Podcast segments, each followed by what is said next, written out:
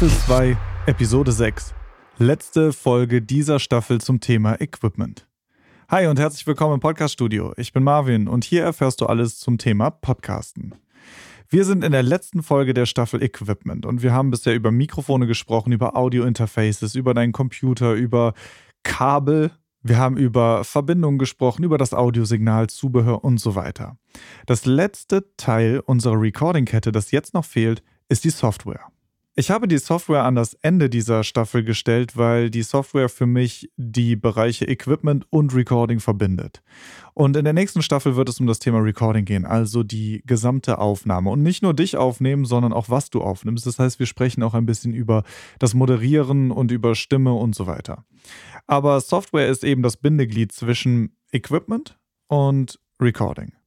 Das entscheidende Merkmal am Anfang ist, mittlerweile gibt es Offline- und Online-Software. Und ich sage Offline und Online nicht bei der vorausgesetzten Internetverbindung, die du auch für Offline-Software brauchst, um Updates zu erhalten, sondern darüber, dass es manche Software mittlerweile gibt, die nur im Internet existiert. Das heißt, du machst deine Aufnahmen, während du bei einer Plattform im Internet eingeloggt bist und machst auch die Bearbeitung dort.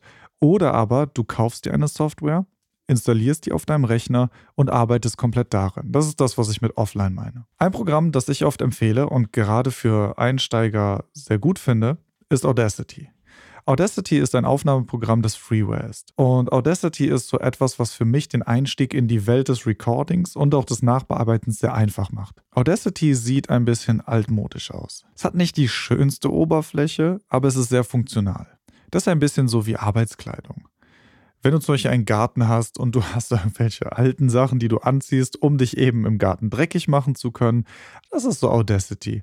Sehr zweckmäßig, sehr funktional, nicht unbedingt das, womit du abends ausgehen würdest. Wie schon gesagt, Audacity ist Freeware. Du solltest allerdings beim Runterladen darauf achten, den richtigen Link zu benutzen, denn ich habe gesehen, dass Audacity mittlerweile von verschiedenen Anbietern auf ihrer Internetseite zum Download angeboten wird. Das Problem dabei ist aber, dass die alle nicht vom offiziellen Audacity-Account kommen. Manche von denen haben Freeware, die eigentlich nicht viel mehr ist als Werbespam, der auf deinem Rechner installiert wird.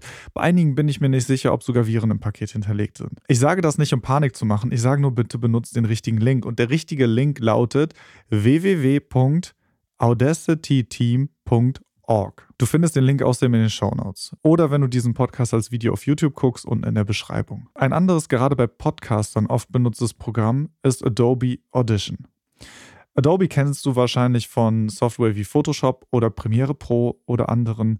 Und Audition ist bei Adobe das Audiobearbeitungsprogramm. Audition, ich verstehe, warum viele Podcaster Audition benutzen. Das Programm ist gut. Das Problem ist allerdings, Audition ist verdammt teuer mit eigentlich das teuerste Audioprogramm, wenn du es standalone buchst. Du hast natürlich bei Adobe seit der Umstellung auf das Abo-Modell die Möglichkeit, die komplette Suite zu abonnieren. Das bedeutet, du bekommst Zugang zu Programmen wie eben Photoshop, wie Premiere Pro und so weiter, After Effects, äh, die ganzen Webbaukästen und was auch immer Adobe noch alles anbietet. Wenn du das brauchst, oder aber, wenn du sowieso vielleicht schon Abonnent bei Adobe bist, ist Audition eine richtig gute Alternative zu Freeware und unbedingt empfehlenswert. Das Gute einmal an Audition ist, dass es mit den anderen Programmen verknüpft ist. Also wenn du solche Videos machst in Premiere Pro, dann ist die Bearbeitung deines Audio-Tracks in Audition ziemlich einfach. Wenn du aber auch nur Podcasts aufnimmst, dann ist das Aufnehmen in Audition auch super leicht und du hast sehr viele Einstellmöglichkeiten, die du bei Audacity nicht oder nur über Umwege hast. Multitrack zum Beispiel. Audacity ist etwas, das ich nicht nur Einsteigern empfehle, weil es erstmal das Recording einfach und übersichtlich macht, sondern auch vor allem an Solo-Podcaster. Wenn du nur dich aufnimmst, dann ist Audacity eigentlich ein ziemlich gutes Programm, weil es genau das tut. Es nimmt dich auf. Nicht mehr, nicht weniger. Sobald es aber darum geht, dass du mehrere Mikrofone gleichzeitig aufnimmst und du möchtest die nicht alle in einer einzelnen Audiospur aufnehmen, sondern in verschiedenen, um die Nachbearbeitung einfacher zu machen, dann hast du bei Audacity sehr beschränkte Möglichkeiten.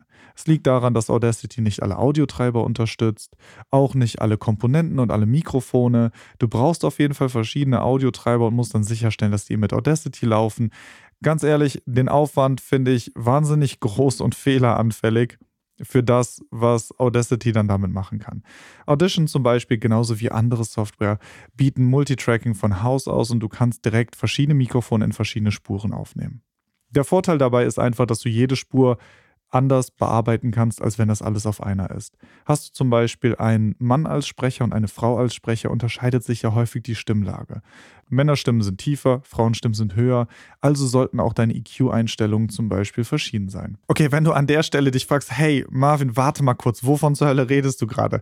Keine Sorge. Nächste Staffel, wenn es um Recording geht, erfährst du ganz genau, was ich damit meine, wie du aufnehmen solltest, wie du mit verschiedenen Mikrofonen umgehst und das Thema Equalizing und Kompressoren erkläre ich auch dann. Kommen wir aber zu anderen Alternativen. Es gibt noch mehr Software für deinen Rechner, die du benutzen kannst. Ich selbst zum Beispiel, das habe ich an anderer Stelle schon erwähnt, benutze Ableton Live. Das liegt vor allem daran, dass ich auch Musik mache und Ableton eben auch eine Kompositionssoftware ist, beziehungsweise fürs Mixing und Mastering von Musik benutzt werden kann und ich darin auch gleichzeitig aufnehme. Jetzt gerade mein Podcast-Studio nehme ich zum Beispiel in Ableton Live auf. Der Vorteil ist einfach der Umfang und die Komplexität dieser Software. Die Komplexität, die diese Programme haben, wenn man unter die Oberfläche guckt, ist einfach riesengroß und deswegen für viele auch einfach zu viel. Wenn du aber Audacity zum Beispiel nicht benutzen möchtest, weil die, die Möglichkeiten zu eingeschränkt sind und du willst bei Adobe nicht die 60 Euro im Monat, ja, du hast richtig gehört, 60 Euro im Monat bezahlen. Dann ist zum Beispiel Ableton Live auch eine gute Alternative. Es gibt die Intro-Version, also die kleine, abgespeckte Version davon, die nicht alle Effekte, die du für Podcasts eh nicht brauchst, beinhaltet, kostet nur 79 Euro. Nicht pro Monat, 79 Euro, Punkt. Wie ich finde, ein richtig gutes Angebot und du solltest da auf jeden Fall mal schauen, ob Ableton Live in der Intro-Version nicht für dich in Betracht kommt. Eine Alternative dazu, die habe ich am Anfang schon gesagt, ist zum Beispiel, wenn du eh auf Apple arbeitest, GarageBand. Auch das Programm erfüllt eigentlich alle Bedürfnisse, die du als Podcaster haben könntest. Neben dem eigentlichen Recording sind auch genug Plugins für deine Nachbearbeitung enthalten. Du kannst natürlich auch upgraden zu Logic Pro, das ist die professionelle Version von GarageBand von Apple, ist aber genauso wie die größeren Versionen von Ableton Live natürlich ein relativ komplexes Programm für eine relativ einfache Aufgabe. Ansonsten findest du natürlich noch viele weitere Programme. Ähm, Sachen wie Cubase, Pro Tools, Reaper, Bitwig, Studio One. Es gibt mittlerweile sehr, sehr viele Programme, deren Hauptfokus allerdings die Musikkomposition ist. Solange du keine Musik machst und auch nicht vorhast zu machen, sondern es dir wirklich um die reine Podcast-Aufnahme geht, empfehle ich dir entweder Audacity als Freeware, Adobe Audition, wenn du sowieso in der Adobe-Familie schon drin bist, oder aber Ableton Live in der Intro-Version, weil es einfach relativ günstig ist für das, was es kann. Eine andere Möglichkeit gibt es aber auch. Und das ist die komplette Online-Aufnahme und Bearbeitung. Und damit meine ich, dass du dir einen Zugang zu einer Plattform einrichtest, auf der du aufnehmen und nachbearbeiten kannst. Anchor ist zum Beispiel so eine Plattform. Link in den Show Notes oder in der Beschreibung. Anchor wurde von Spotify aufgekauft und gehört jetzt mit zu Spotify. Du kannst allerdings auf der Plattform deinen Podcast auch bei anderen Plattformen veröffentlichen, wie zum Beispiel Apple Podcast. Das Gute bei Anchor ist, dass du deine Aufnahmen direkt dort machen kannst.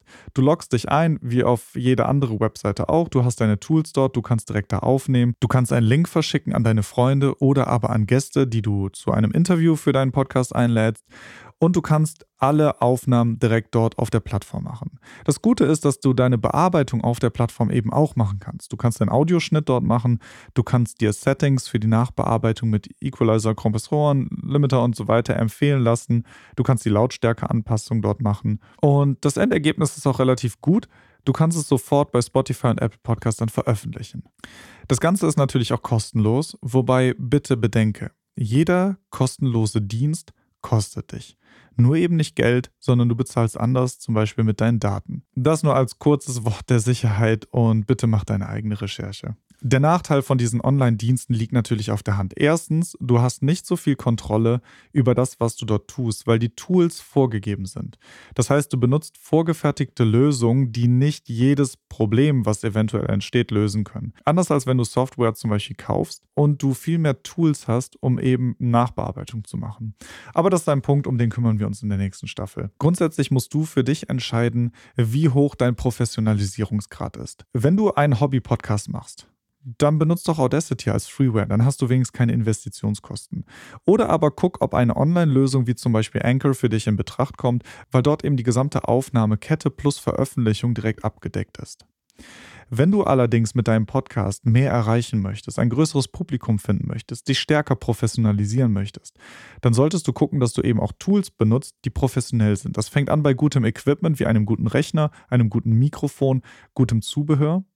Aber es heißt eben auch, dass du eine Aufnahmesoftware brauchst, die mehr Möglichkeiten in der Nachbearbeitung bietet als eben Standard-Online-Lösungen oder Freeware. Wenn du einen Podcast für ein Unternehmen umsetzt, und das möchte ich extra betonen, weil ich weiß, viele Unternehmen wollen sparen. Es gibt einige Unternehmen immer noch, die Podcasts als etwas sehen, was man mal nebenbei macht. Mittlerweile haben sich Podcasts aber als Medium auch so stark professionalisiert, dass du als Unternehmen entsprechend auftreten musst. Und das bedeutet eben, von Unternehmen wird die bestmögliche Qualität erwartet. Und das heißt, entweder Hast du jemanden in deinem Team, der sich mit Audioaufnahmen und Audiobearbeitung auskennt und dir entsprechend professionelle Software mitbringt? Oder du beschäftigst einen externen Produzenten, Moderator, Aufnahmeleiter, was auch immer, der sicherstellt, dass deine Aufnahmequalität gut ist, dass dein Equipment gut ist, dass deine Nachbearbeitung gut ist und du am Ende einen wirklich guten Podcast veröffentlichst. Das heißt, die Entscheidung für die Tools liegt ein bisschen bei dir. Und was ich dir empfehle, ist einfach mal selber zu schauen, was deine Ziele sind und wo du hin willst. Wie viel Zeit willst du in das Lernen dieser Tools investieren? Wenn du sagst, hey, Equalizer-Kompressoren interessieren mich einfach null, ich will meinen Podcast aufnehmen und den veröffentlichen, gut, dann probier doch einfach mal einen Online-Dienst aus. Guck, ob dir das zusagt. Guck, ob dir die Geschwindigkeit, in der du Podcasts veröffentlichen kannst, entgegenkommt und genau das Richtige für dich ist. Wenn du aber sagst, hey, ich sehe meinen Auftrag als Podcaster eben auch ein bisschen auf der handwerklichen Seite und ich will schon die Tools lernen, wenn auch basic. Ich meine, du musst die auch nicht bis ins Detail beherrschen, aber zumindest äh, wissen, was die in Grundlagen tun. Guck doch mal, ob dir Ableton Live Intro vielleicht gefällt oder eben eine andere Software in der Intro-Version, die ein paar Tools mitbringt und schau dir ein paar Tutorials an. Oder warte auf die dritte Staffel des Podcast-Studios, denn da erkläre ich dir die Grundlagen der Nachbearbeitung. Okay, das war es soweit von mir. Schau dir doch mal Software an, guck mal, ob du was geeignetes für dich findest. Lass mir doch einen Kommentar da und sag mir, wofür du dich entschieden hast. Das würde mich wirklich interessieren. Und wenn du Fragen hast, schreib mir gerne eine E-Mail an marvin@getmelomania.de oder aber was mir sogar fast noch lieber ist, geh doch auf meinen Instagram-Kanal at getmelomania oder auf meinen YouTube-Account und lass mir einen Kommentar unter einem Video oder Beitrag da. Denn ganz ehrlich, dann sehen das wenigstens andere und profitieren eventuell auch von deiner Frage. Ich würde mich sehr freuen, wenn du mir folgst und meinen Kanal abonnierst, natürlich. Und ich freue mich echt auf die nächste Staffel. Ich habe einiges geplant und schon einige Ideen dafür. Ansonsten, wenn du Vorschläge hast, immer willkommen. Her damit, schreib mir gerne. Ansonsten, ich freue mich darauf, von dir zu hören und würde sagen, bis zur nächsten Staffel. Mach's gut.